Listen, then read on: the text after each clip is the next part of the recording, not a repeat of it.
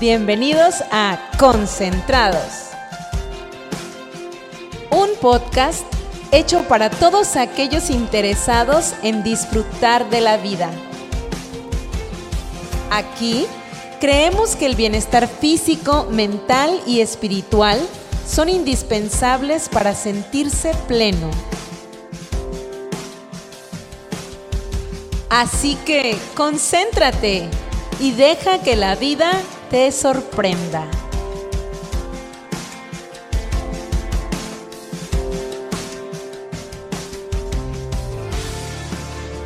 Hola, ¿qué tal? Bienvenidos a un jueves más de Concentrados. Deseamos que todos se encuentren muy bien y muchas gracias por acompañarnos en este día. El día de hoy vamos a hablar de un tema que a muchos nos interesa y que creo que a todos nos debería interesar.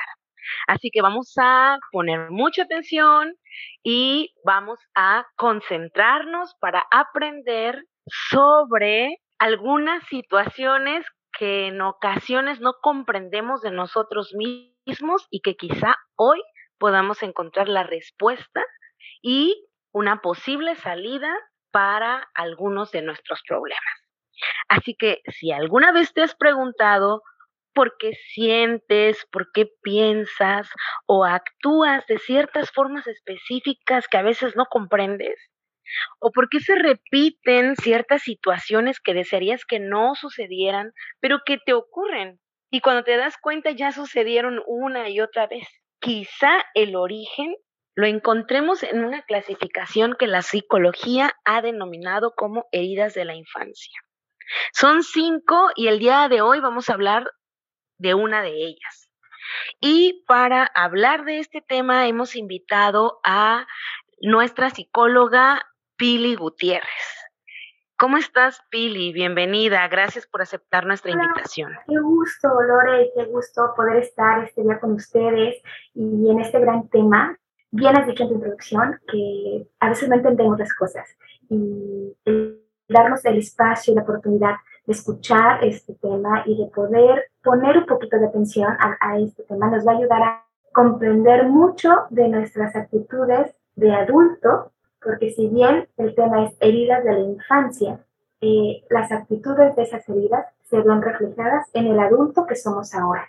Así que sin duda este tema, Lore, dará para muchas cosas. Me siento muy agradecida por la invitación y empezamos. Gracias, Pili. Lo mejor de todo, lo que nos ha llevado a elegir este tema es sin duda el deseo de que después de poder escucharte, eh, podamos sentirnos, después de tu mensaje, después de lo que compartas con nosotros, mucho mejor y quizá también podamos abrir la puerta a una nueva perspectiva de nosotros mismos y también mejorar nuestras relaciones con los demás. Entonces, exactamente, vamos a empezar. Eh, Pili, ¿qué tienes que decirnos sobre estas heridas? ¿O qué tenemos que saber, mejor dicho? Mira, pues gran parte de nuestras trabas o de nuestros conflictos en la edad adulta, pues justamente provienen de ahí, de las heridas de la infancia. Muchas veces ni las recordamos o no tenemos ni siquiera la idea, pero estamos repitiendo historias o algo que nos hace ruido. O bien no sabemos de dónde vienen ciertos patrones de conducta que en esta vida adulta estamos repitiendo y hace que siempre, siempre nos topemos con las mismas experiencias. Es ahí donde tú decías, bueno, ¿por qué será que me toca siempre este tipo de personas? ¿O por qué será que a mí me pasa siempre estas cosas? Es que solo a mí me pasa. Realmente tenemos que entender y aprender, Lore, a mirarnos con amor y a reconocer las elecciones que hicimos para sobrevivir en la infancia. Tenemos que reconocer también que probablemente sufrimos de abandono.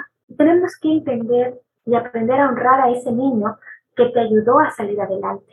Si bien eh, todos pudimos tener una mejor o peor infancia, recuerda que siempre estamos ahí en ese proceso de aprendizaje cuando somos niños y muchas veces las actitudes que tomamos de niños nos ayudaron a sobrellevar el entorno tóxico o el entorno eh, familiar en el cual estábamos viviendo tenemos que aprender a honrar a ese niño que te ayudó a salir adelante, porque hoy eres un adulto, quizá no tan funcional, pero eres un adulto. Y lo que queremos con este tema es que podamos llegar a convertirnos en ese adulto funcional.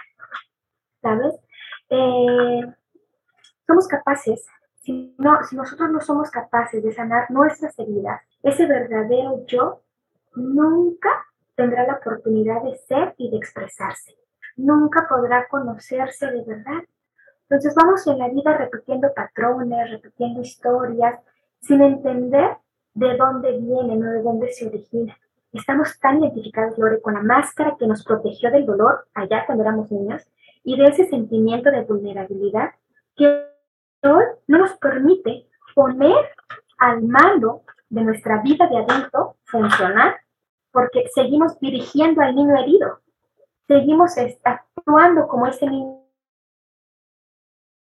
Así que tenemos que entender que, el conocer estas heridas nos va a permitir llegar a ese conocimiento verdadero de mi persona y de, de, cómo me quiero relacionar con las demás personas, pero de manera saludable, sin sin el niño herido, sin las heridas que marcaron mi vida.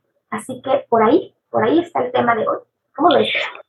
Muy bien, fíjate que estuve leyendo y, y bueno, yo leí, dime si estoy mal, que son cinco heridas.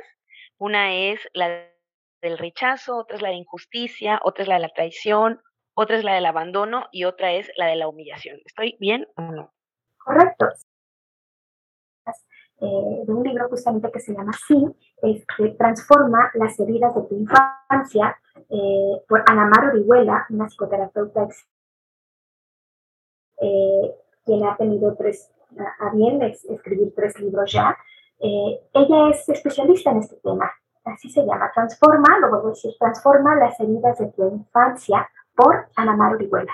Ella, a la par de psicoterapeuta, da cursos y da muchas capacitaciones acerca de este, de, de este tema y ella menciona justamente eso, cinco heridas y los especialistas mencionan cinco heridas y bien les has dicho, es la de rechazo, eh, el abandono, eh, la traición, injusticia y la humillación. Y permíteme, Lore, de manera muy rápida, si bien nos vamos a enfocar a una, permíteme decirte rápidamente algunas, algunos datos de cada Sí, porfis, por, para, saber cuál tenemos, ¿no? ¿Dónde nos identificamos? Tenemos que conducirnos. bueno, está bien, eso no te lo voy a decir, pero si pasa no te lo voy a decir. claro, claro, la, intención es, es, ser consciente. Sabes que lo que más nos cuesta al ser humano es, es ser consciente de que, de que has sufrido, de que tienes un dolor. Vamos con la máscara de que todo está bien o no pasa nada o vamos a estar muy bien. Y, sin embargo tenemos heridas o, dolores que no hemos sanado y que nos están repercutiendo y nos están haciendo mucho daño ahora en nuestra Cierto. vida adulta. Espérame, antes de que sigas, es importante, eso que acabas de decir me gustó. Que quienes nos están escuchando en este momento, me incluyo, eh, venga, estemos atentos y tratemos de no tener esa máscara, ¿no? Porque regularmente queremos seguir aparentando. A veces nos damos cuenta que algo no funciona, pero como esto es lo que nos está sacando adelante en este momento, va, entonces, esta ocasión tratemos de, ser lo más honestos posible. Sí, de venir a la conciencia, venir al, aquí y a la hora, que eso es lo que, lo que nos duele. Sabes que, que quienes han podido tener la oportunidad de ir a terapia, muchos decimos, es que vas a terapia porque estás loco, estás mal. Y sí, efectivamente estás mal, pero es de valientes ir a terapia. Y es de valientes reconocer desde la conciencia que estoy mal, es que, es que no puede ser que todas las personas que me rodeen sean malos, me traicionen, me digan, me hagan. No, probablemente soy yo la que estoy mal y no me he dado cuenta y he culpado a los demás.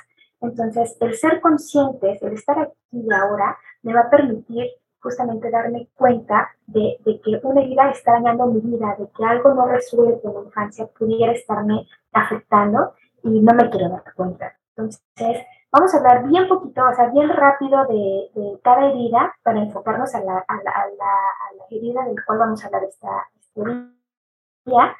Y voy rapidito para poder avanzar, porque si bien podemos, tú y yo podemos hablar horas y horas y horas, creo que no tenemos no, nos van a cortar. tiempo, pero nos van a cortar. Así que vamos rápido. Te, te, platico un poquito de la herida del rechazo. Eh, te voy a dar eh, algunas algunos puntos. No, no es justamente eso, o sea, no solamente es eso.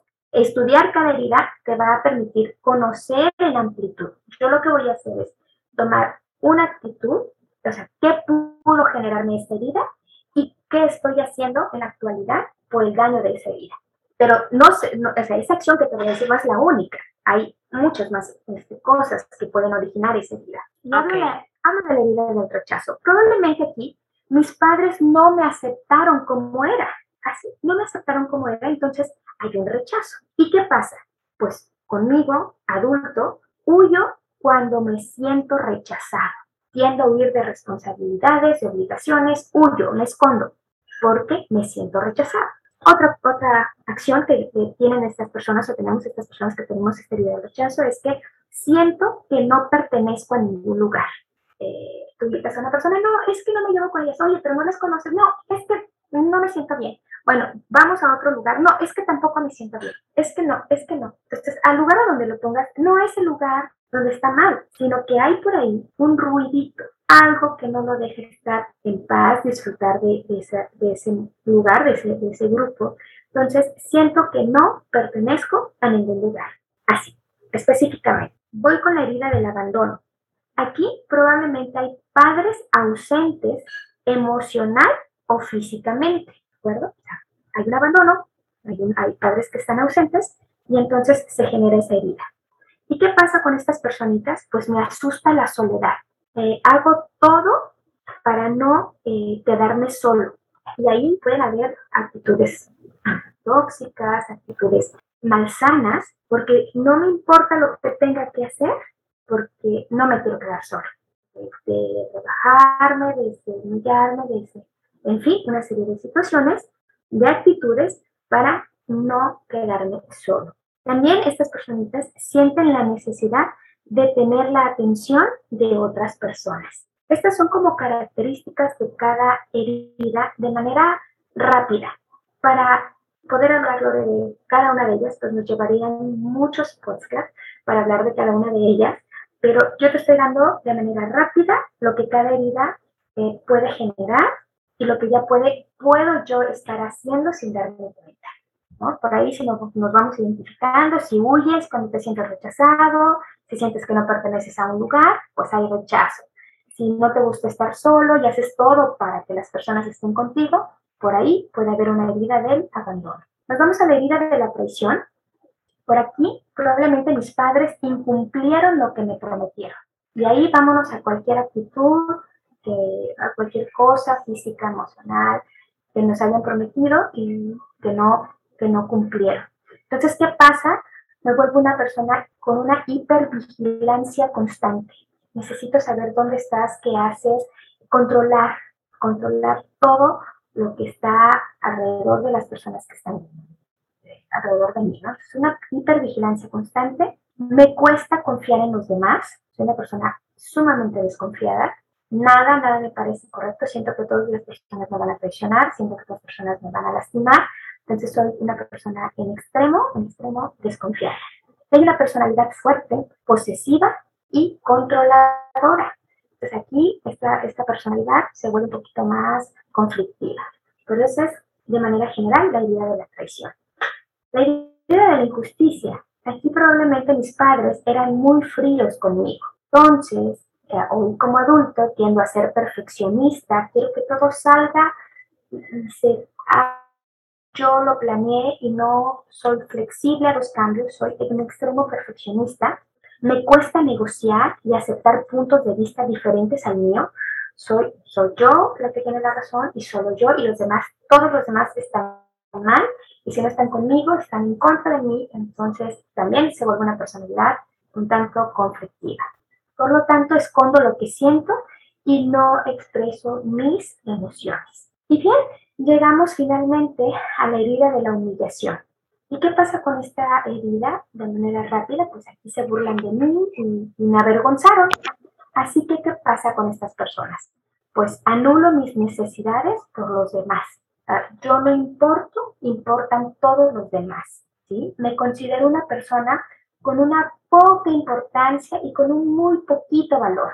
por lo tanto también me cuesta cuidarme sola, necesito estar rodeada de los demás, que los demás digan que, que me cuidan, que me protegen, necesito dar la apariencia de eso, de una niña, de un niño que está tan estimado que no sabe enfrentar la vida adulta.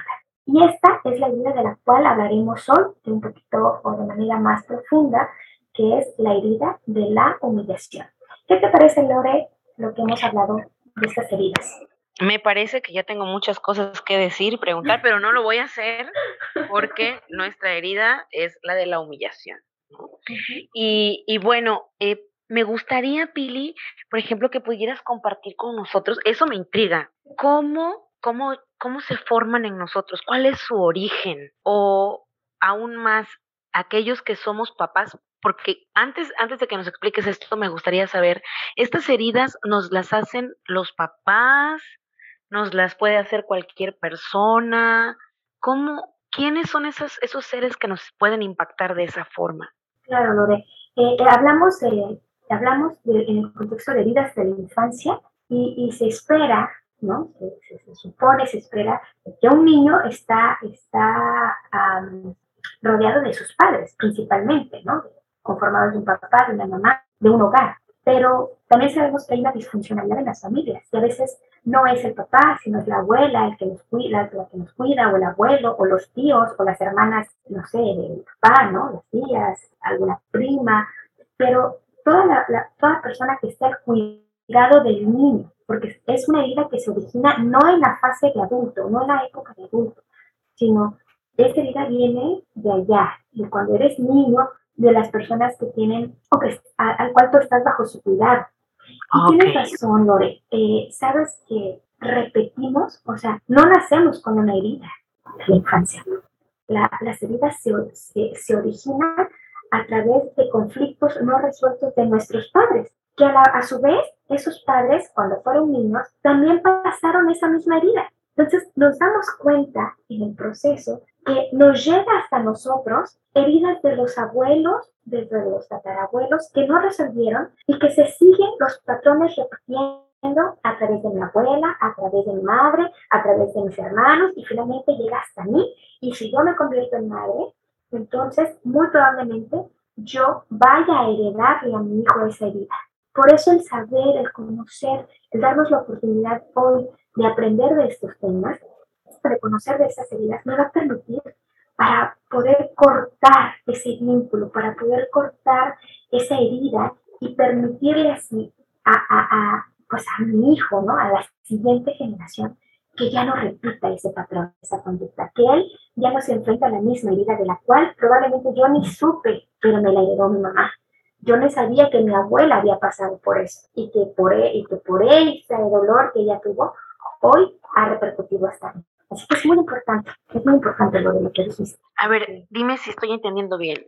Eh, cuando, cuando dices o mencionas que se heredan, que, que las pasamos a la, a la siguiente generación, quiero entender o estoy comprendiendo que es a través de nuestras actitudes, ¿verdad? O sea, de ciertas cosas o de ciertas formas que a veces ni nos damos cuenta, ¿no? Sí, sí, de esas conductas aprendidas, ¿no? Que, de repente te, enseñaron de niño a, es que tienes que odiar a los hombres porque los hombres son malos, porque los oye, espérame, este, pero ¿por qué? No, no, es que tú, y, tú creces sabiendo que la imagen del varón, del hombre es mala, porque, porque así te lo, te lo enseñaron en la, en la, casa, y, tú no sabes por qué, pero tú, cuando ya tienes la capacidad de decidir, tú odias a los hombres. Y si te preguntan, ¿y por qué los odias? Ah, pues porque mi mamá los odiaba. ¿Y por qué los odiaba tu mamá? Pues porque mi abuela los odiaba. Entonces, son conductas aprendidas y son, son heredadas en ese sentido, ¿no? Porque a ti te hicieron daño, a una persona le hicieron daño, no resolvió su herida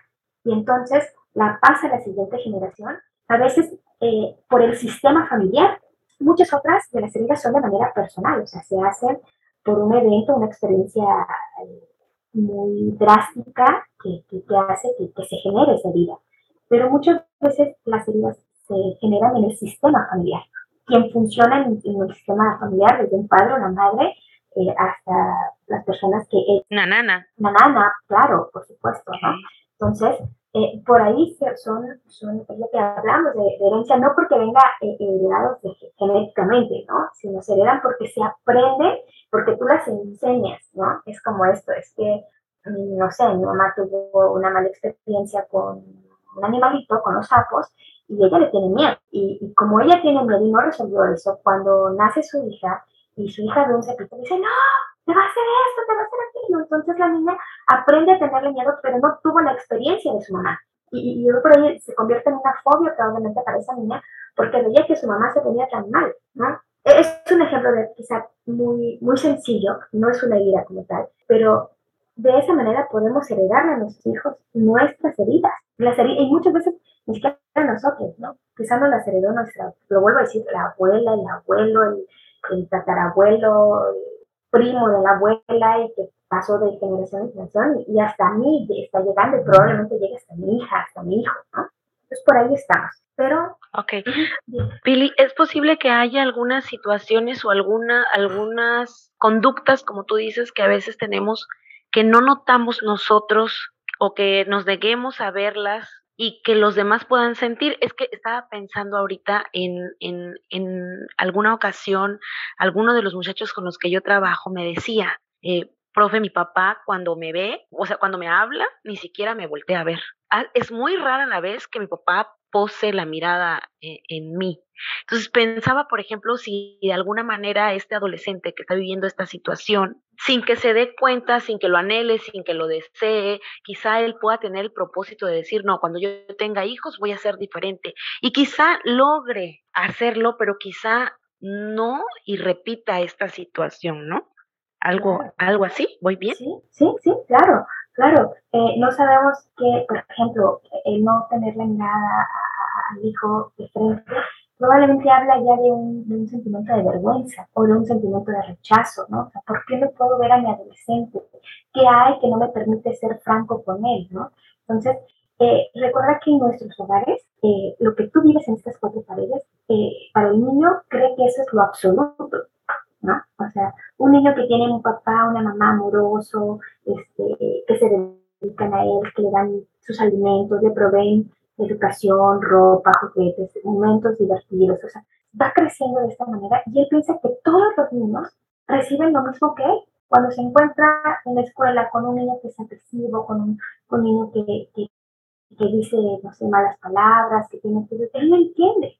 No entiende porque cada uno de nosotros, en nuestro sistema familiar, eh, hemos creado o hemos crecido pensando que, que eso es lo único, lo absoluto.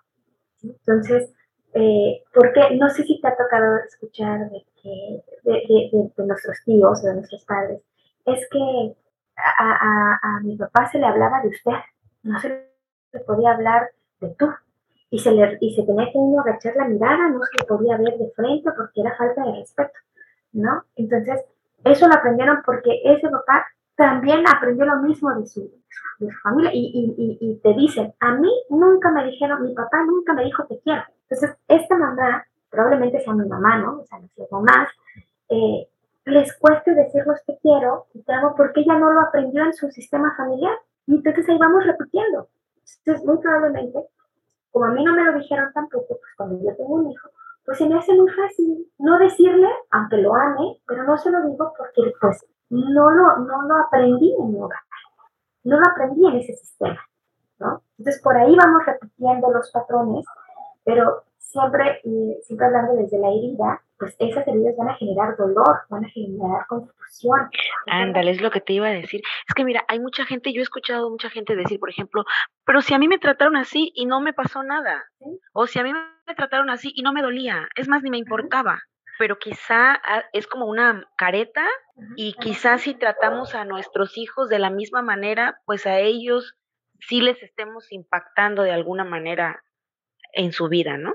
Claro. Y, y es aquí donde vamos a hablar de la función del cuerpo emocional, eh, debemos saber que estas heridas eh, se ubican pues desde este cuerpo emocional, desde la infancia. Por eso es importante entender que esta, esta función de, este cuerpo emocional está presente en todas las capas de la personalidad. O sea, es una parte fundamental que expresamos desde los primeros momentos de vida. Eh, esta, esta, esta parte emocional este cuerpo emocional viene desde lo más básico.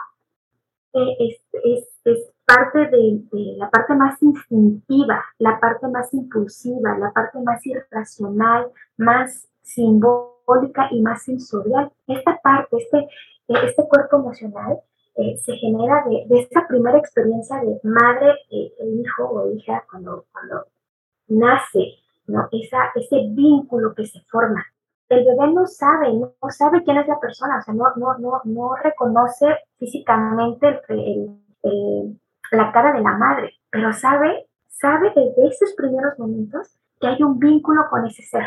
Y ese es el cuerpo emocional, es esa parte más instintiva, más impulsiva, más irracional, más que nos ayuda a satisfacer esas necesidades desde un punto más, más, como más animal, ¿sabes? O sea, como más de la supervivencia. O sea, es algo tan implícito en nosotros, la parte del cuerpo emocional, que de ahí eh, van a, a, surgir esas heridas, ¿no? Porque el niño empieza a expresar emociones, empezamos desde el día uno, desde la hora uno, minuto uno, tú ya estás este, generando emociones, desde la mamá que al verlo se emociona, desde la mamá que, que al ver lo rechaza y dice, ay, ¿por qué, ¿por qué nació? ¿Por qué? O sea, desde ahí, desde ese primer instante, se forma el cuerpo emocional. Y eso nos va a permitir lo de sentir dolor por lo que nos lastima, nos va a permitir movernos y cambiarlo si no nos gusta, y al mismo tiempo nos va a ayudar a reconocer lo bello y lo valioso que es la vida. Es ahí donde tú decías, bueno, probablemente muchos, eh, no, no, no, queremos ir por el mundo a analizar a toda la gente y decir, ah, este tiene la herida de, de infancia, esta herida de, de, humillación, este otro tiene la herida, porque no, no, no podemos caer en eso, no podemos generalizar que todos tenemos heridas, ¿no? Eh, realmente esto es darnos, hacernos un poquito conscientes de nuestras actitudes y si hay algo que por ahí no nos está ayudando a ser el adulto funcional, lo vuelvo a decir, pero reconocer que las emociones que han impactado mi vida, las experiencias con las que yo he tenido que afrontar, uh, me han ayudado a sobrevivir. Por eso habla de la supervivencia. ¿no? Me han permitido sobrevivir como niño para llegar a esta etapa de adulto. Gracias al cuerpo emocional sentimos el poder del amor, el impacto de la música, Lore, eh, lo transformador de la belleza. Desde el cuerpo emocional podemos sentir la presencia de Dios y de lo, de lo sagrado en la vida. Así de importante es el cuerpo emocional. Las emociones más instintivas como los celos, la envidia o las más sutiles como la compasión y el amor, todas se alojan en el cuerpo emocional. El físico y las emociones maduran, pero las heridas de la infancia, esas son ausencias de afecto, son ausencias de contacto que tanto te faltaron y que quedaron como necesidades no resueltas para entonces así completar ese ciclo de desarrollo de ese cuerpo emocional. La, parte de, del cerebro donde se, empiezan a, generar, a transformar esas emociones, ese es el cuerpo emocional y desde ahí partimos para hablar de una vida. Si todas, si entendemos que todos tenemos como un cuerpo físico y que el cuerpo nos ayuda, pues va creciendo, nos ayuda a respirar, a vivir, a mantenernos en este mundo, el cuerpo emocional también es importante cuando, cuando yo leía y entendía esta parte, dije, qué importante. Dice que gracias a esto, gracias al cuerpo eh, emocional, dice, me gustó esa, parte, podemos sentir la presencia de Dios. O sea, qué tan importante fue eh, para nosotros el que Dios haya puesto esa parte, esa parte creadora, ¿no? Nos haya puesto en una parte muy especial de nuestro ser, nuestro cerebro, el cuerpo emocional porque desde ahí a veces decimos, ay, es que te amo con el corazón, y cuando realmente te amo desde, desde mi cerebro, ¿no? desde mis emociones, desde ahí podemos entender eh, la presencia de Dios. Entonces, es bien importante que, que estas emociones que vamos aprendiendo desde, desde el día que nos que estamos en el vientre de mamá, desde el día que nacemos, desde empezar a brindarle a esos pequeñitos esas emociones sanas, esas emociones positivas, esas emociones que lo van a liberar ¿no? y lo van a construir y lo van a ayudar a defender su vida. Desde ahí partimos, que es bien importante entender que, que este cuerpo emocional nos va a ayudar. Y si no las tenemos resueltas y si las heridas de la infancia no están resueltas, no, no nos van a permitir completar ese ciclo de madurez. Entonces por ahí empezamos, bueno, no solo empezamos, creo que ya estamos como a mitad del, tema, pero, pero ahí Ok, yo tengo una duda, Pili. Cuando hablamos de humillación, estamos hablando, por ejemplo, de palabras groseras, em, de algunos actos que te hacen sentir avergonzado, como lo concebimos eh, los adultos en una vida normal, cuando escuchamos la palabra humillación y pensamos en qué tendría que suceder para que yo me sintiera humillado, ¿es lo mismo con los niños? Mira, la idea de la humillación está relacionada, y lo dijiste bien, está relacionada con una, con un sentimiento, que es la vergüenza. Esa es como que la palabra central, o sea, tú ubicas herida de la humillación, de la mano, vergüenza. Vergüenza de la familia en que vivimos, sentir vergüenza es sentir que soy una persona poco digna, ¿no? El niño se empieza a sentir que no es digno, que no es, que no es una persona buena, ¿sí? Que algo está disminuido, o sea, que, que, hay algo que, que, no tienes ese valor, ¿sí? O sea, el niño empieza a sentirse que no es bien, bien amado, ¿no? Que no es valorado, que algo, eh, que algo se debe cubrir para, para, para cubrir esa falta de valor, ¿no? que debes hacer algo para cubrir esa falta de valor. Desde ahí empieza ya este niño a decir, bueno, como yo no valgo, como ser humano no valgo, como niño no valgo, ¿qué hago? ¿Qué hago para que tú me quieras? ¿Qué hago para que tú entiendas que yo, que yo sí tengo un valor, que yo sí valgo la pena, que yo sí soy una persona buena? Entonces, lo hemos hecho sentir tan miserable, con tanta vergüenza, que, que esta persona se empieza a sentir así. También hay situaciones, ahora tú me hablas de situaciones, te voy a platicar aquí algunas situaciones de vergüenza, ¿no? Que, que, que empiezas a, que empiezan a, generar en el sistema familiar y que empiezan a formar la herida. ¿Cuáles son estas situaciones típicas? No estoy diciendo que es así, ¿no? Estas son algunas cosas que pueden generar vergüenza y que te llevan a la herida de la humillación. Eh, por ejemplo, el que sienta eh, que, se avergüencen de ti por el color de piel, eh, por la pobreza, porque en tu familia haya alguien con alcoholismo, cuando hay abuso en toda la extensión de la palabra, cuando hay una disfuncionalidad de las familias, una ruptura, un divorcio, una situación, cuando hay algo disfuncional en la familia, o los secretos, Lore. Tú sabes de esos secretos que no se Pero se sienten. la familia porque nos dan vergüenza. ¿verdad? ¿Y cuáles serían? Y te voy a poner aquí unos ejemplos, como por decir, o porque mi hermana se droga, o está en las drogas, está en el alcoholismo, entonces callado, no se puede tocar ese tema, nadie debe de saber. Son esos secretos de la familia que han generado tanto dolor que no se dicen ni se tocan. O la tía que se suicidó, o las peleas de nuestros padres, o las deudas económicas que se generan, en fin, estas son situaciones que se empiezan, como bien dices, ¿no? empiezan a generar vergüenza y empiezan a, a, generar esa herida de la humillación. Y son esos temas o esas, uh, esas secretos que, que, nadie quiere tocar.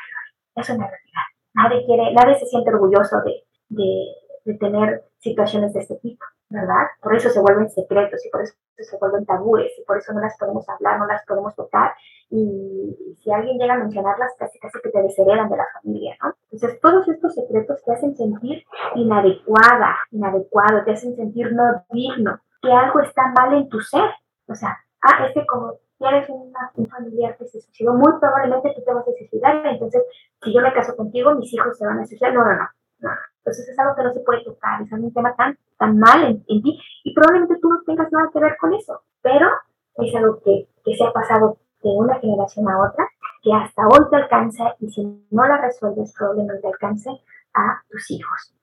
¿Verdad? Ok. Oye, ahora, ahora que te escucho y, y que voy tratando de pues de analizar lo que nos compartes. Ahora quiero preguntarte, yo creo que esa es la pregunta del millón, Billy. Esa es como que la cereza del pastel. Bueno, no, creo que tenemos otra cereza, es que en nuestro pastel hay varias cerezas. Eh, ¿Cómo sé que la tengo?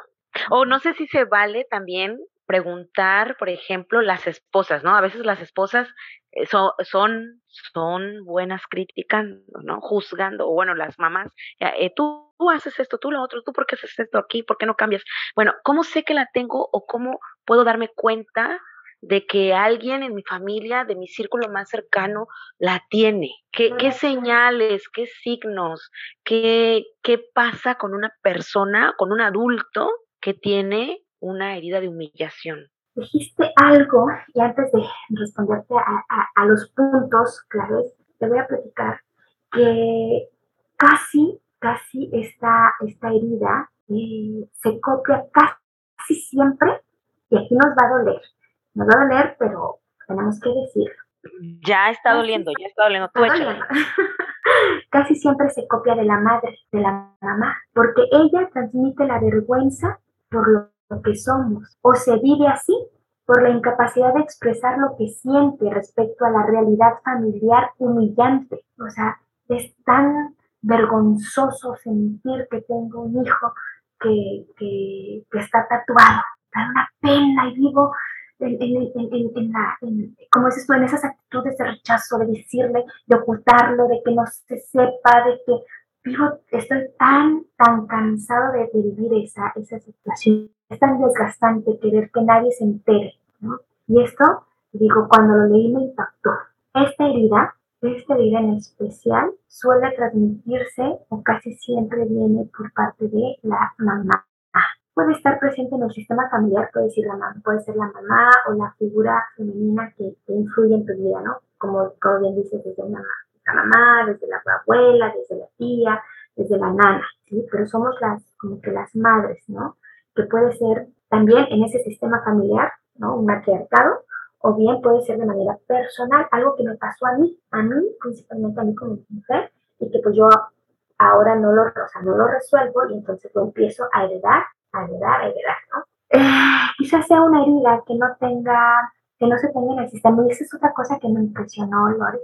Sabes que de esta herida también mencionaba la, autora que casi siempre eh, viene acompañado por un abuso sexual, algo que, que, nos cuesta entender y creer que pueda pasar en, en, nuestro, en nuestra comunidad, pero el abuso eh, sexual es, es, es, una es un factor. No estoy diciendo que esta vida siempre va a estar ah, ligada a que, ah, bueno, tienes la vida de manipulación, entonces te pasó esto. No necesariamente, ya te expliqué que hay otras situaciones, pero en el estudio de, de, de, de las, de las personas que han llegado a psicoterapia y, que la, autora toma, la, toma el ejemplo, menciona que, esto es muy típico en esta herida. El silencio eh, en torno a la experiencia de abuso y a la vergüenza que genera en la víctima provocan una herida a nivel individual y no necesariamente del sistema.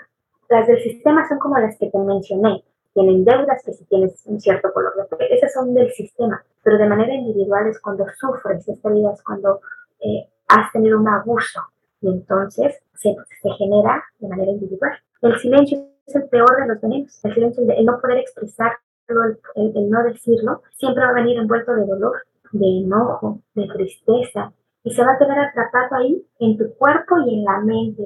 Esta herida, no se resuelve, mira, eh, no es tan dañina, y lo vamos a ver un poquito más adelante, pero el problema es que el secreto está alojado en tu psique, en la mente. Entonces, no, eh, nosotros no sabemos darle la salida, no sabemos encontrar esa, esa, esa salida, no sabemos cómo sacarlo, cómo elaborar, eh, cómo elaborar una estructura sana por lo tanto, elaboramos conductas compulsivas que nos hacen sentir ese alivio, ¿no? ¿qué hago? ¿Qué hago? Necesito que me quieran, necesito que me acepten, que me digan que soy buena, que yo no tuve la culpa. Ok, ¿qué hago? ¿Qué hago? ¿Qué hago? Me desprendo de mí para empezar a satisfacer los deseos de los demás, ¿no? Esa es una actitud compulsiva y me hacen tener un poco de alivio, ¿no? Y me dan esa protección ante eso que necesito desahogar. Ahí ahí en estas, en estas, eh, en estos dos, eh, dos, tipos, ¿no? De, tanto de las acciones familiares como del sistema, como la parte individual, la, la herida. Entonces, si desafortunadamente hemos pasado por un proceso de, de, abuso en la familia, en el sistema familiar, eh, la autora nos dice que hay muy probablemente una herida de humillación. No todas, o sea, no porque te identifiques con esta herida, necesariamente tuviste que pasar por una. No necesariamente, no, pero sí hay una correlación muy grande de que las personas que tienen marcada esterilidad eh, vienen acompañadas de, de, un, de un abuso. De un abuso.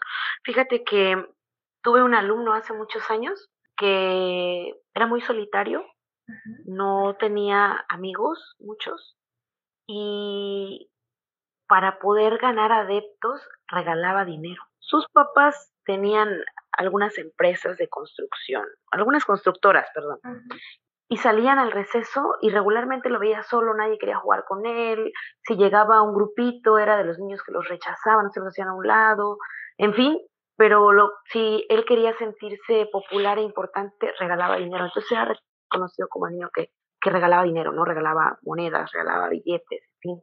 Em, por eso iba más o menos a la pregunta como para, para ir analizando qué, qué otras o qué actitudes puede desarrollar una persona así. Mira, aquí te las platico.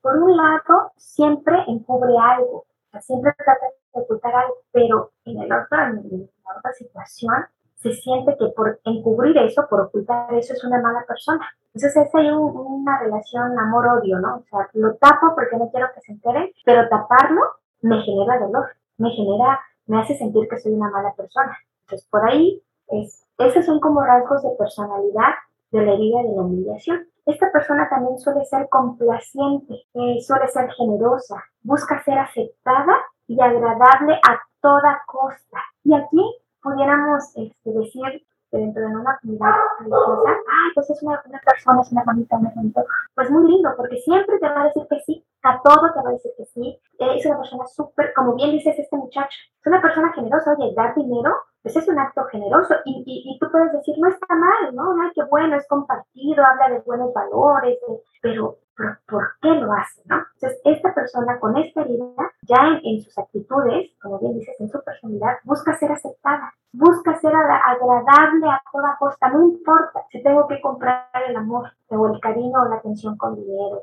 ¿no? Yo necesito que me aceptes, necesito que, que creas que soy buena persona. También suele ser una persona que resuelve los problemas, todos los problemas de los demás, él está incluido, él o ella está incluido, aun cuando no se lo pide, él está siempre dispuesto a resolver el problema. Oye, ¿quién va a hablar? Yo voy a hablar con, el profe, yo voy a ir y, voy a resolver tal situación. Siempre está buscando eh, resolver el problema de las amigas, de los vecinos, de, de, del jefe, ¿no? Siempre resuelve los problemas. Es una persona que escucha a los demás porque quiere, quiere ganarse tu cariño, quiere ganarse tu confianza, entonces va a ser una persona, eh, es un muy buen, este, una, buena, una buena persona para desahogarse, ¿no? Es, es, de los que escucha a los demás, pone atención en todo lo que los demás necesitan. ¿Qué, qué, qué, qué, que un muchachito tuvo tal problema, yo voy y lo resuelvo, yo voy y le ayudo, yo necesito estar presente para que vean que no soy mala persona. ¿vale? También es capaz de hacer cualquier cosa por sus amigos, aunque eso le genere conflicto de valores,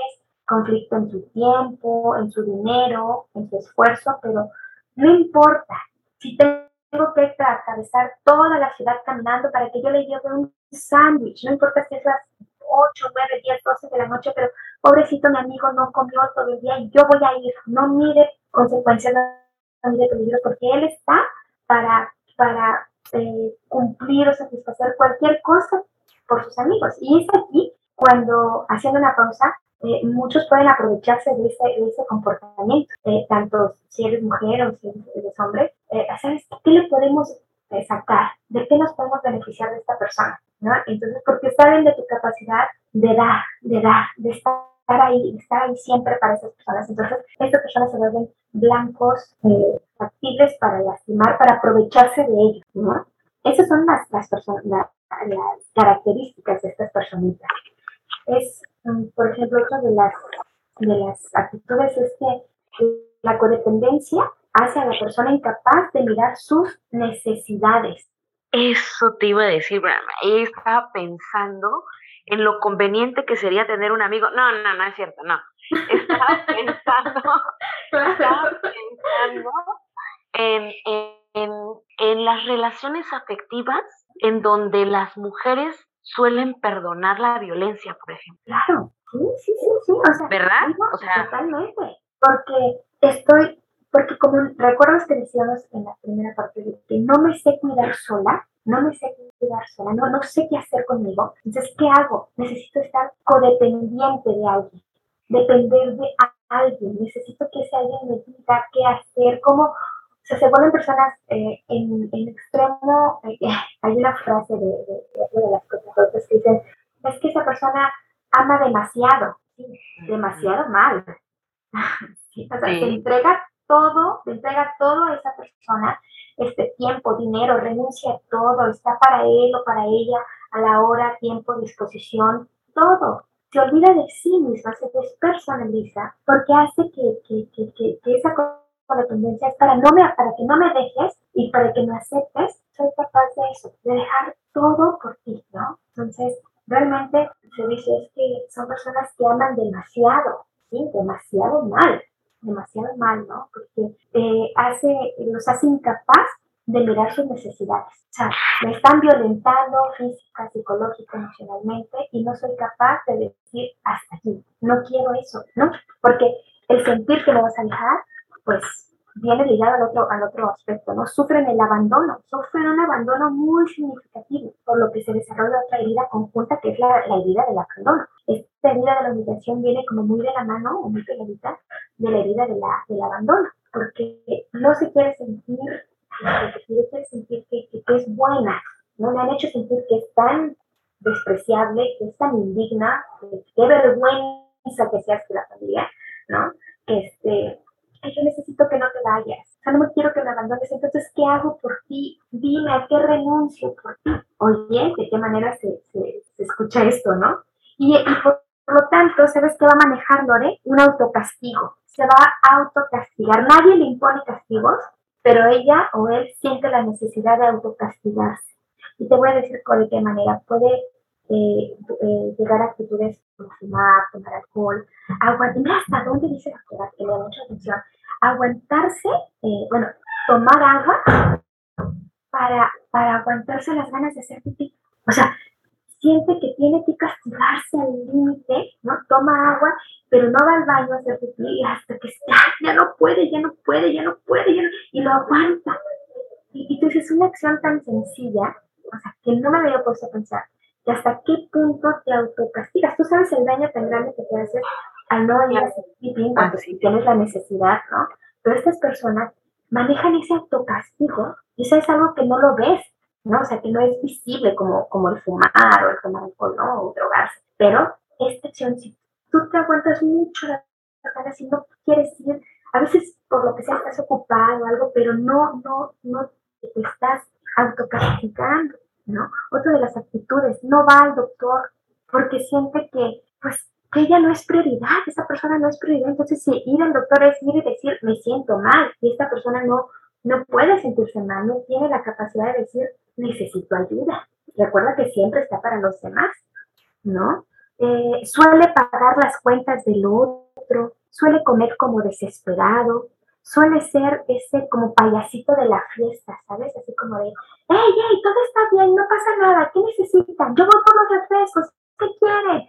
¿Entiendes? O sea, siempre es, es muy servicial, suele caer como que bien, pero, pero en el trasfondo está diciendo a gritos, acéptenme por favor, háganme saber que no soy malo, que no soy mala, ¿no? Y de ahí vienen personas que pueden ser eh, pueden, como bien decía, ¿no? Me conviene tener un amigo así porque son personas que, van a tratar de sacar un beneficio. Era broma. Sí, sí, ¿no? Pero, pero aunque sea broma, tú sabes que, que hay, hay adultos personas que, que, ven la conveniencia y ven la manera de, de, fastidiar. Tristemente, en esta vida, pues, pues hay de todo, ¿no?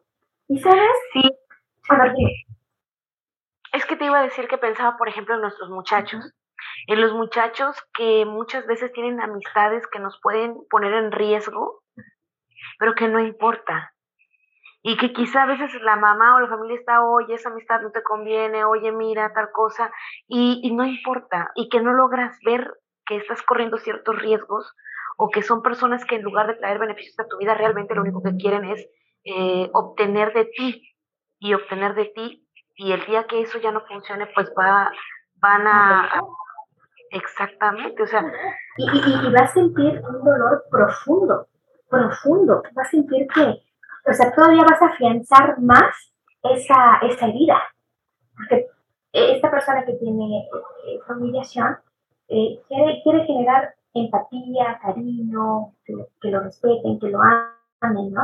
Y cuando se benefician de él, cuando se, sí, se benefician de esa persona, o por conveniencia estás por esa persona, y, los, y después te hartan, te fastidian y los dejas, se sienten todavía mucho más, el dolor es mucho más fuerte en ellos sienten mucho más rechazados, mucho más abandonados, ¿no? Porque como si yo di todo de ti, si yo fui bueno contigo, si yo dejé mi carrera por ti, si yo dejé eh, a, mis, no sé, a mis padres, yo hice todo esto por ti, yo me sacrifiqué tanto, sí, pero, pero nadie te lo pidió. Sí, pero yo lo hice por ti, sí, pero pues no, para mí no es significativo. Entonces imagínate, para quien tiene esta herida, recibir esas palabras, no, es, es, es fatal realmente es, es, fatal. Y sabes que algo que me llamó mucho la atención también, eh, hablando un poquito de más acerca del tema, que, estas personas no solo vemos la parte de las características ah, de la personalidad, las actitudes, como bien decías, sino también me llamó mucho la atención las características físicas. Y aquí dije, wow, hasta dónde el cuerpo, la mente necesita liberarse. Y cuando no somos capaces de hablarlo, la somatizamos, la llevamos el futuro. Sabes que el cuerpo tiene que hablar. ¿Y sabes qué me llamó la atención? A ver, dímela para ir haciendo el checklist aquí con mis amigos. A ver. y, y, y, vuelvo a decir, esto es algo que no es una sí, ¿no? No es así, no es una generalidad, no es que cuando yo lea estas características, las tengo que, que, que, que verlas específicamente para que las entendamos, no es porque, ah, porque soy así, entonces tengo esta vida. Hablamos de, desde los estudios, desde la ciencia, desde lo, que los autores hablan y manifiestan, ¿no? Pero no se debe solo a eso, porque entonces vamos a decir, eh, uno de los puntos de las características físicas de, este, de esta herida es que suelen tener un cuerpo graso, un cuerpo con sobrepeso, entonces decía, ah, no, hombre, pues este, esta gordita de seguro tiene, y nos volvemos, en ese momento nos volvemos psicólogos, ¿no? Y, y andamos analizando. Entonces creemos que todo gordito, toda gordita que ande por el mundo, ah, es que tiene la vida. No, no, no, tampoco. a veces están nuestros malos hábitos, en fin, tantas cosas, ¿no?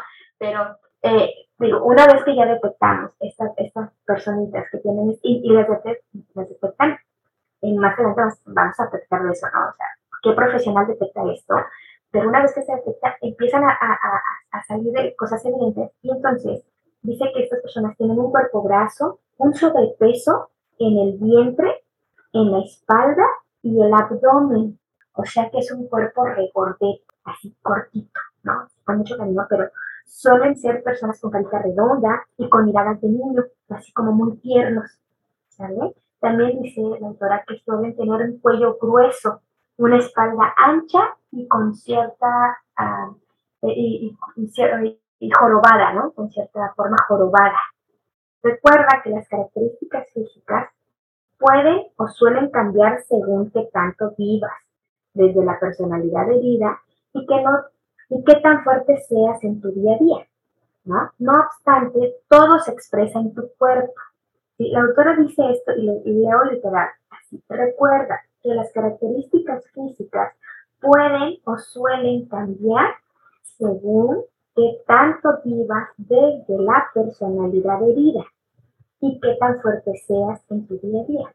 Si bien puedes tener esta herida de la, de y no ser gordo, o sea, no ser regordete, como lo menciona ella, ¿Por qué? Porque probablemente ya, ya, eres consciente, ya estás trabajando, empezaste a hacer cambios en tu mente, en a sanar y entonces empiezas a sanar no solo tu vida emocional, sino también tu cuerpo y entonces empiezas a bajar de peso, empiezas a cambiar tu cuerpo, ¿vale? Entonces, y, lo vuelvo a decir, no porque veamos al amigo o a la amiga gordita, gordita, decir, ah, este de seguro tiene la idea de la Ya que estaba pensando en mandar a terapia a varios. y es que solemos hacer eso, ¿no? O sea, no somos expertos, yo no me considero una persona experta, estoy conociendo y estoy en el aprendizaje igual que tú. Entonces, no podemos caer, si aún así tenemos una licenciatura y aún así tenemos un estudio, no podemos caer porque entonces nos volvemos charlatanes, ¿no? No podemos decir, ah, es que todo el mundo, no, no, no, no. Esto es algo con mucha delicadeza y esto no lo dice Pili, lo dice los estudios, revisen las personas que se han especializado en estos temas, pero me llamó mucho la atención, me gustó mucho saber que no, porque solo hablamos de psicología, ah, pues la personalidad, ¿no? Ah, los comportamientos, pero el cuerpo habla por nosotros, o sea, tu, tu cuerpo se expresa, ¿y en dónde se va a expresar la vergüenza? ¿En dónde se va a, a expresar la humillación? pues en, esta, en este cuerpo graso. Y, mencionaba un ejemplo clínico, eh, llamó la atención, eh, de una persona que ya justamente eh, sufrido abuso, un abuso por parte del abuelo.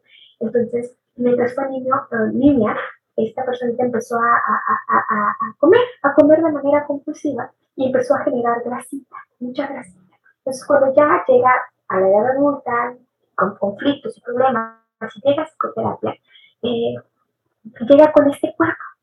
¿Por qué? Porque es un autosabotaje. Si yo eh, genero un cuerpo lindo, con curvas, si yo me doy a, a, a, o si el cuerpo es bonito y es atractivo, me va a pasar lo mismo de cuando fui niña.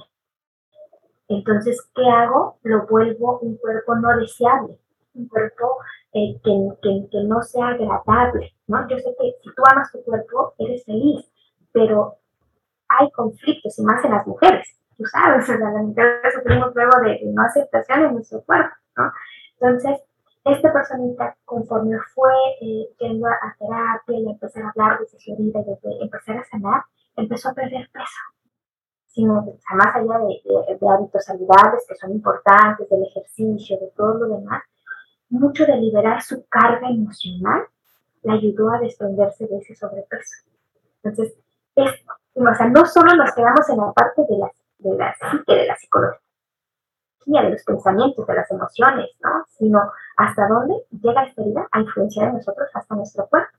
Les vuelvo a decir, es una personita que tiene un, un brazo, sobrepeso en su vientre, en la espalda, en el abdomen, su carita redonda, con, con mirada inocente, una mirada de niño, un cuello grueso, una espalda ancha y jorobada. Entonces, una vez que tú logras liberar de esa herida, podrás ir sanando también tu cuerpo. ¿Cómo ves, Lore? ¿Hasta dónde llegamos? Ok, ok.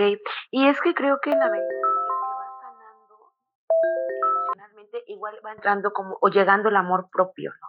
Y, y cuando ya tienes ese amor por ti mismo y te das cuenta de lo que vales, pues entonces tus acciones también se van encaminando a una mejoría física y emocional, ¿no? Claro, y, y, eso es lo recomendable, lo, lo, lo dices con tanta sabiduría a, al adulto que eres ahora, que rige a un niño herido, tienes que hablarle con amor, tienes que tenerle paciencia, va a doler el proceso. El, proceso de darte cuenta que tienes una herida va a doler, va a doler mucho, mucho, pero tienes que tener mucha paciencia, hablarle con mucho amor, ser, ser flexible con ese niño para que pueda salir el adulto funcional, ¿no? Porque estas personas suelen mirarse al espejo y hablar, tener un lenguaje negativo. Ay, pero te festas, pero mira qué gorda, ay, es que pareces un cerdo. Y, suelen constantemente ellas mismas, o ellas o ellos mismos, hablarse mal. ¿no? y hasta, hasta, no sé, a veces tenemos una amiga mío que, que, se dice así, tú dices, oye, quiérete, háblate bonito, ¿no? Entonces, si bien dices, la autoestima está lastimada, la autoimagen está eh, dañada, el amor cuando hay herida. No puede haber sanación si no soy capaz de enfrentarla con amor, con paciencia. Entonces, a ese niño herido que nos rige hoy, tengo que hablarle con mucho amor, con mucho cariño, con mucha paciencia, para llevarlo poco a poco a esa sanación. Ok, genial.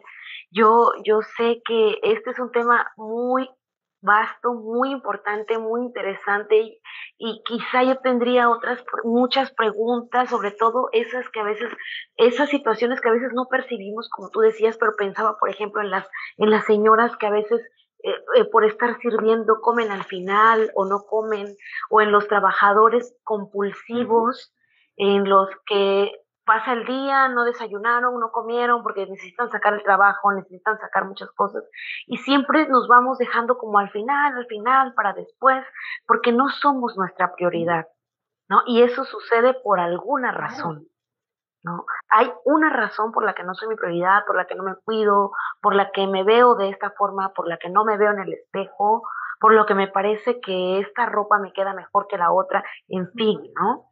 Sin embargo, Pili, eh, hay algo que quiero preguntar y que tengo el deseo de saber, que es, ¿esto sana? Eh, ¿cómo, ¿Cómo le podemos hacer nosotros para decir, híjole, bueno, sí me he dado cuenta como que a lo mejor yo eh, puedo estar sufriendo, viviendo, padeciendo, aún doliéndome de una situación como la que se ha mencionado, eh, ¿qué puedo hacer para cambiarlo? ¿Qué puedo hacer para sanarlo? Pero antes hablabas también de algunas, em, eh, de que estas heridas pueden llevarnos a otras situaciones, por ejemplo, adicciones u otras cosas.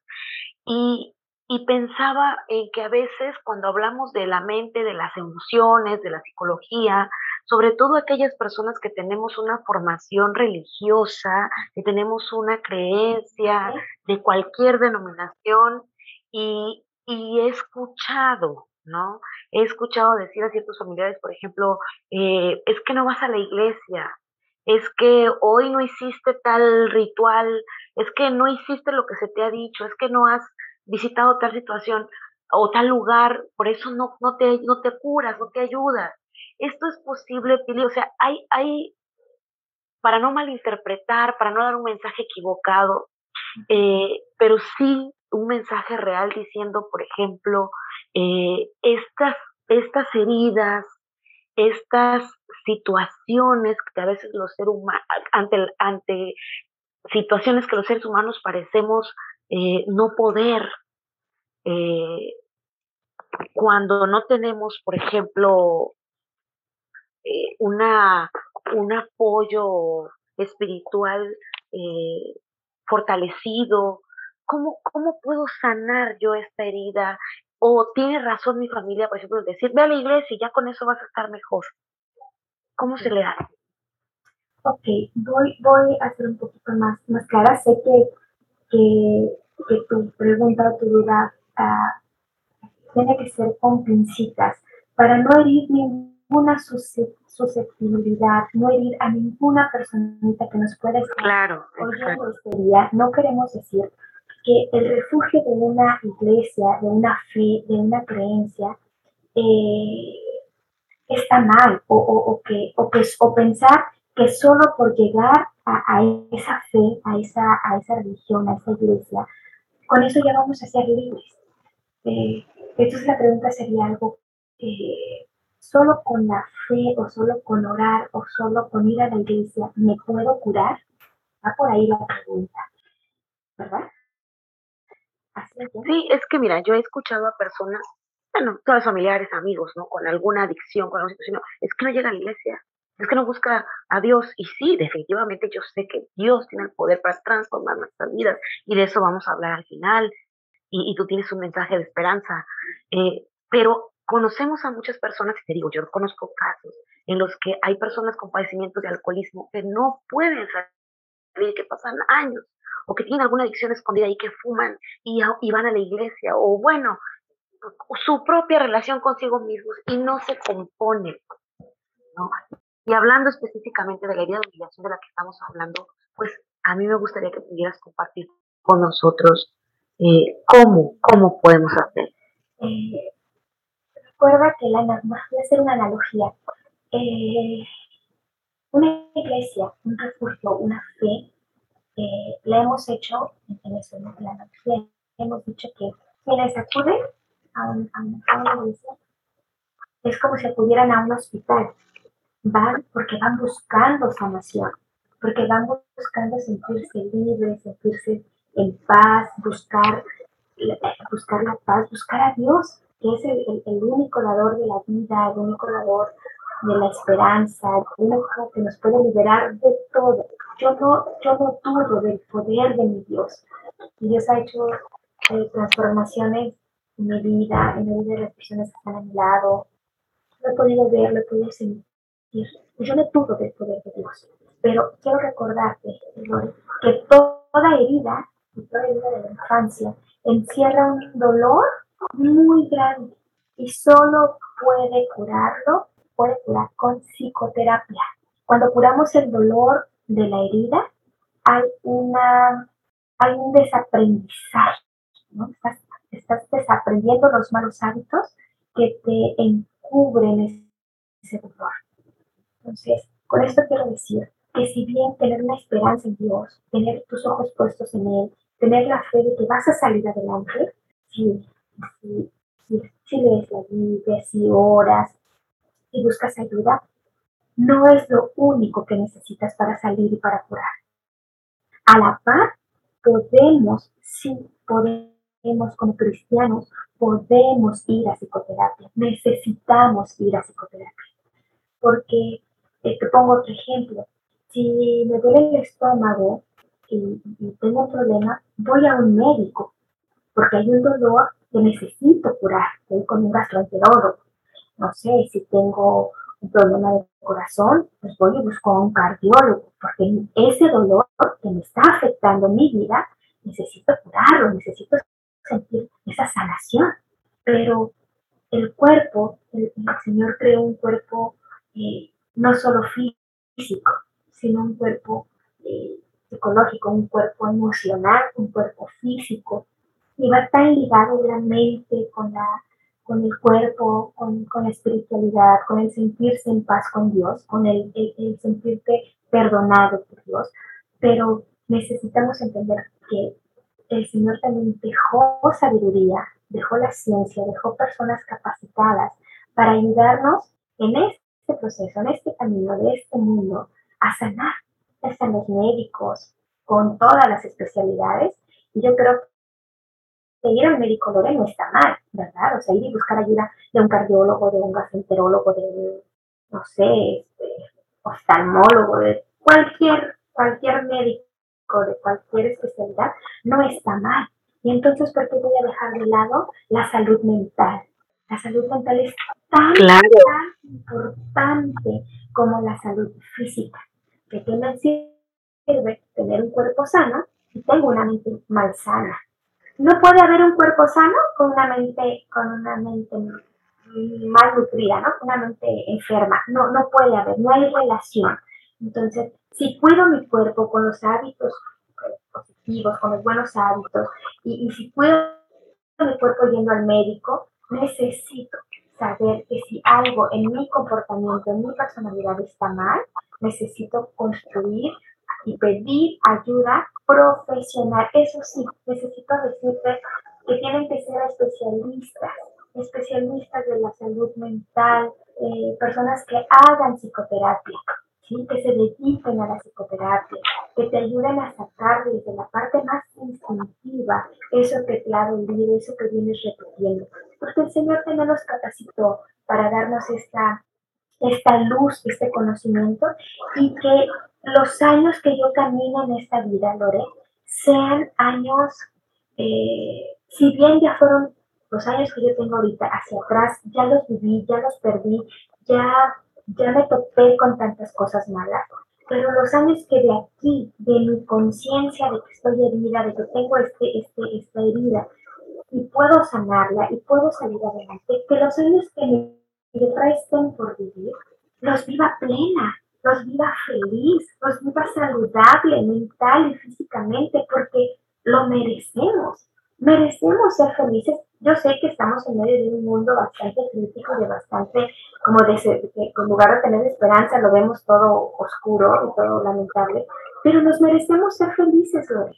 Nos, nos, nos, han dicho que no lo merecemos, ¿no? lo hemos aprendido tanto y creemos que no merecemos. Pero yo quiero que hasta el último día que yo cierre mis ojos y el Señor me llame al descanso, que yo pueda decir, valió la pena vivir, valió la pena, fui feliz, construí, me equivoqué, cometí errores, me di cuenta de ellos, me recuperé, estuve enferma, salí adelante y hoy, este último día de mi vida, quiero llegar y decir, estoy plena, estoy satisfecha con la vida que me tocó vivir. Y no llegar y vivir con el mismo pensamiento negativo, con el mismo pensamiento destructivo, amargado y decir, ¡ay! desgraciada vida que me tocó vivir. Qué lamentable sería llegar hasta ahí. Por lo tanto, Lore, la respuesta es, no solamente necesitamos tener fe, no, solamente necesitamos orar, no solamente necesitamos leer nuestra Biblia, necesitamos, aunado a eso, psicoterapia profesional, porque solo hacer eso no me va a dar la sanación completa. Va a ser como un paliativo, ¿no? Como algo que me va a curar un poquito, pero cuando me enfrente a una situación, van a volver a surgir todas estas características, toda esta personalidad, todas estas actitudes y vamos a ir por la vida lastimándonos y lastimando a las personas que nos rodean. Así que es importante tener fe, es importante orar, es importante leer la Biblia, pero es también muy, muy importante acudir a psicoterapia. Por favor, la salud mental es tan importante como la salud física. Espero haber respondido tú preguntarte. Perfectísimo, Pili. Ya para cerrar, para finalizar ese tema tan importante, yo sé que, me, me, ibas a hablar de, de una promesa que Dios tiene para nosotros, porque no estamos sentenciados a contar la misma historia ni a repetirla a lo largo de nuestras vidas, como tú bien lo has dicho. ¿Cuál es esa promesa, Pili? Antes de ir a esa promesa, quiero que quiero dar, quiero decirte que, quisiera cerrar ah, antes de llegar a ese punto en que tenemos que darnos esta, esta herida, esta herida de la humillación, necesita tener el permiso sanador, el permiso de sanar. Es que creemos que para qué, para qué voy a cambiar si total ya viví 40 años de esa manera, pues puedo vivir otros 40 igual. No, si, si alguien que nos está oyendo se identifica con una herida, no solo la de la humillación, sino las otras que dijimos, el rechazo, el abandono, la injusticia, eh, en fin, quiero que te des el permiso de sanar.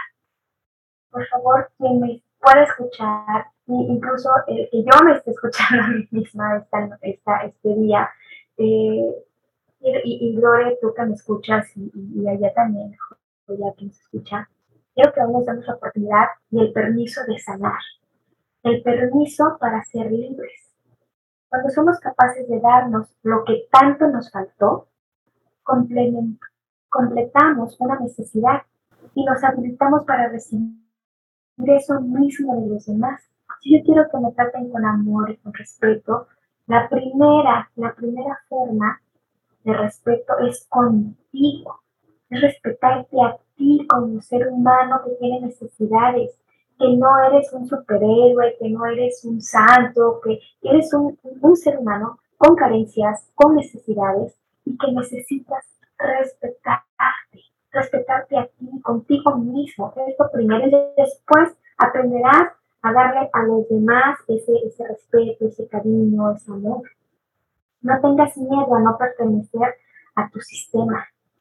A veces nuestra familia ha, enfrentado tantos procesos, ha enfrentado tantas cosas vergonzosas, pero tienes que entender que, es, que que ese es la, el sistema en la, que, en la que te tocó vivir, en el que te tocó vivir, mas no es lo que define de tu vida.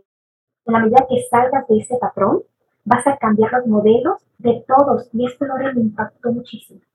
En la medida que salgas de ese patrón, cambiarás los modelos de todos los que vienen detrás de ti. Y me hizo tanto eco en mi cabeza, porque si bien hoy por hoy tú y yo nos hemos convertido en madres, ¿qué hijitos, qué personitas estamos dejando?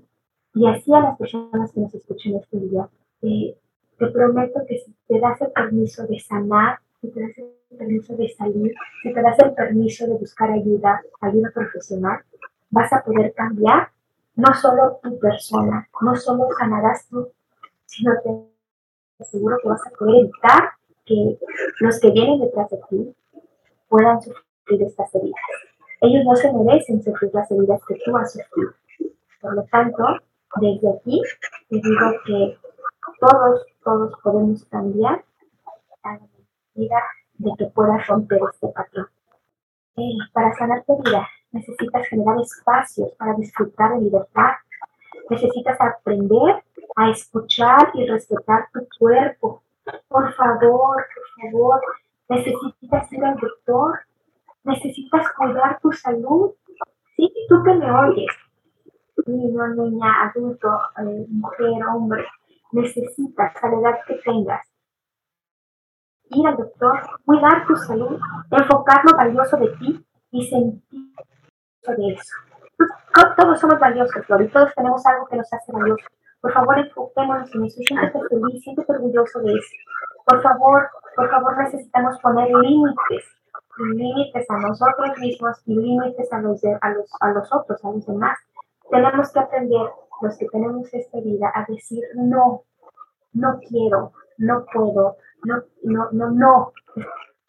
Esa palabra que, es tan difícil para los que tenemos esta vida, de decir, ay, voy a hacer todo por los demás. No importa si yo sufro, no importa. No, por favor, sí, sí importa. Y sí necesitas aprender a decir, no, a poner límites a ti y a los otros.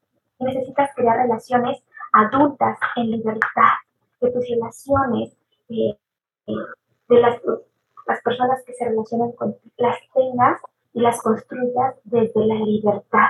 Si quieren estar contigo, bienvenidos, pero que no sea por una conveniencia. Si, si quieren irse porque sus vidas han, han girado en otro, en otro entorno, déjalas ir, pero déjalas ir libres, sin dolor. Estas, estas personas que están alrededor de nosotras necesitan, eh, necesitamos entender que podemos construir esas relaciones en la libertad, no no atadas a nada, no por conveniencia, no por algo que nos, nos obligue a estar con esas personas.